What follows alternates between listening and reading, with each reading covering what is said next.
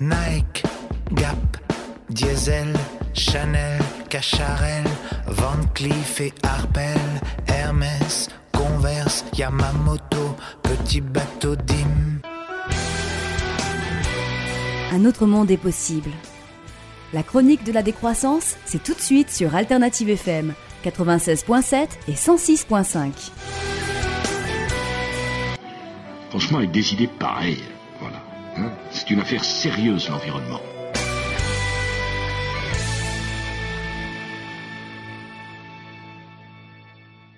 Je participe donc euh, à l'ouverture d'un cycle de réflexion sur la décroissance. Et ce que je vais dire euh, aujourd'hui, eh bien, c'est mon apport du jour. Et je voudrais aborder les choses d'une façon aussi simple que possible, parce que parler de la décroissance, c'est parler d'une négativité positive, ce qui n'est pas particulièrement facile. La décroissance est un mot inventé pour euh, révéler la nocivité de la croissance. C'est un mot tabou, la croissance, qui est devenu une addiction, un dogme quasi religieux, auquel tous les politiques se réfèrent, sans discussion. Et ça depuis des décennies. Faisant partie des mots à connotation négative, le mot décroissance n'est donc pas satisfaisant. Comme la non-violence, qui est un autre vocable à connotation négative, la décroissance, c'est le refus d'un mal. Un mal qu'on a fait passer pour une nécessité. Oui, j'ai bien dit, le refus d'un mal. Car si, comme en mathématiques, moins par moins égale plus, dire non peut s'avérer positif, la voie d'un salut. Mais évidemment, cela n'apparaît pas d'emblée, surtout devant une opinion construite par les médias actuels. En effet, la décroissance porte en elle l'ambiguïté fondamentale que contient le mot croissance lui-même. Croître ou ne pas croître? Est-ce bien la question?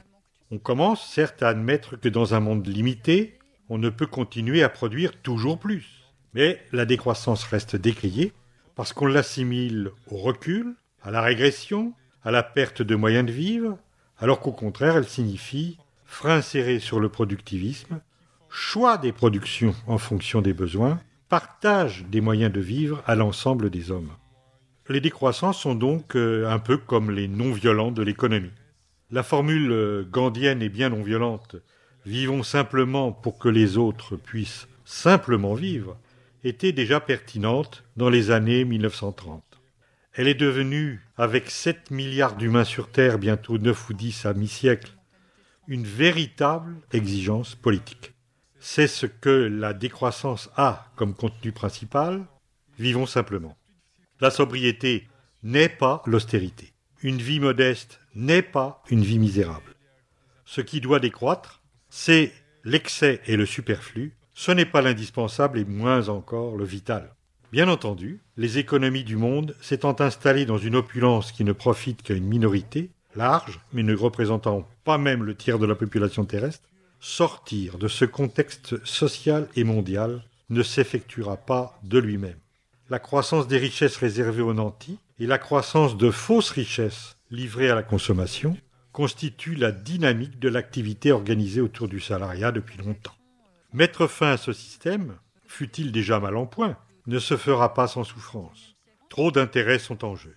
On l'aura bien compris, la décroissance est incompatible avec le capitalisme, et c'est la raison première pour laquelle elle est si vigoureusement combattue. Elle contient un concept d'égalité que les tenants de l'économie libérale ont mis longtemps à réduire, à ridiculiser au nom de théories dites naturelles, selon lesquelles les besoins d'hommes inégaux ne sauraient être égaux. L'immensité de l'écart entre les revenus, qui avait été ramené à des proportions moins choquantes après la Seconde Guerre mondiale, est devenue tellement aberrante qu'elle brise l'unité sociale et sépare les citoyens en les faisant vivre sur des planètes différentes. Ce que les marxistes constataient, le vol d'une partie du travail salarié au profit des détenteurs du capital. Ce vol n'a pas disparu, mais la nouveauté, c'est que le plein emploi n'est plus nécessaire depuis que la production peut augmenter de façon vertigineuse en diminuant toujours plus le nombre d'heures travaillées. Le chômage est devenu structurel. L'idée dominante, croissance égale emploi, emploi égale revenu, ne résiste pas à cette nouvelle évidence, jaillie de façon expérimentale, en contradiction à la formule de Nicolas Sarkozy, car travailler plus ne garantit plus de gagner plus. Croissance ou pas croissance, si l'activité humaine était réduite à l'emploi, eh bien nous connaîtrions la famine. Les objecteurs de croissance sont donc des précurseurs, qui ne comptent plus sur les productivismes défendus à gauche comme à droite, et qui laissent à penser que seul vaut le travail salarié. De même, les revenus doivent-ils être dissociés de ces emplois non garantis, qui permettent à certains de vivre, mais désormais sans certitude de durabilité des ressources. Le travail est beaucoup plus que l'emploi, et les revenus sont à fournir à tout vivant par la société des hommes en activité. Nous sommes très loin encore de cette organisation sociale où la valeur d'un homme ne se mesure pas à la considération que lui accorde un employeur.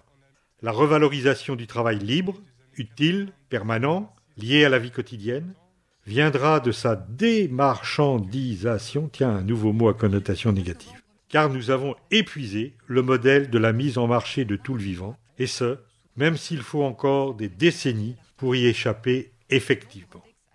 L'écologie, qui peut fort bien signifier aussi économie logique, soin de la grande maison humaine que nous habitons tous, et qui déborde cette écologie de partout la simple idée de défense de l'environnement, était dans les années 70 associée à la décroissance. L'année 68 est fréquemment associée elle-même à un joyeux remue-ménage, étudiants et ouvriers. Elle est aussi, cette année 68, l'année de la création du Club de Rome.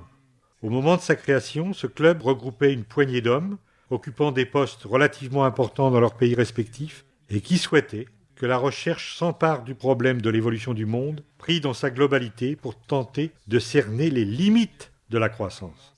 Ce n'est pas en 68 que paraît le fameux rapport, mais quelques années plus tard, en 72.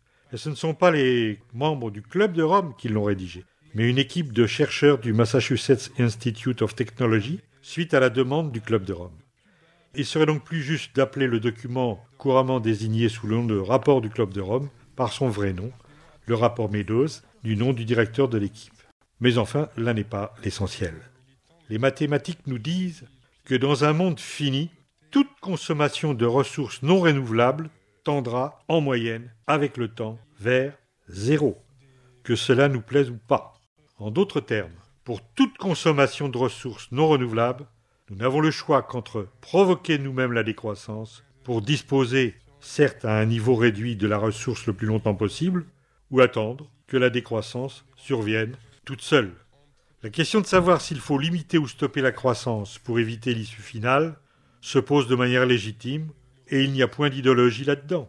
La seule ambition du rapport Meadows, finalement, a été de tenter de comprendre quel pourrait être l'enchaînement des événements qui se produiraient si nous ne prenions aucune mesure préventive, à quel horizon de temps ces événements pourraient survenir, et si des choix donnés au niveau mondial permettaient de se prémunir de la chute finale ou de la repousser très loin.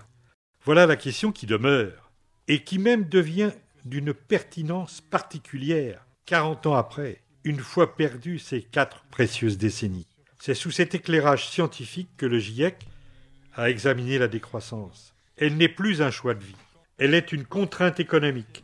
Et ce n'est pas parce que cette contrainte est niée ou négligée qu'elle ne s'imposera pas.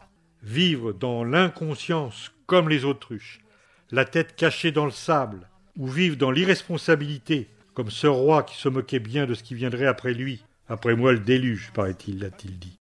C'est très exactement le comportement auquel nous invitent les gouvernants, les médias et les organisations économiques, qui ne changent ni de langage, ni de pratique, en attendant ce qu'ils appellent la fin de la crise. Mais cette cicité-là, voulue, est, selon moi, criminelle. À la nécessité d'une décroissance bien comprise est venue s'ajouter l'urgence d'une désobéissance civique et non violente.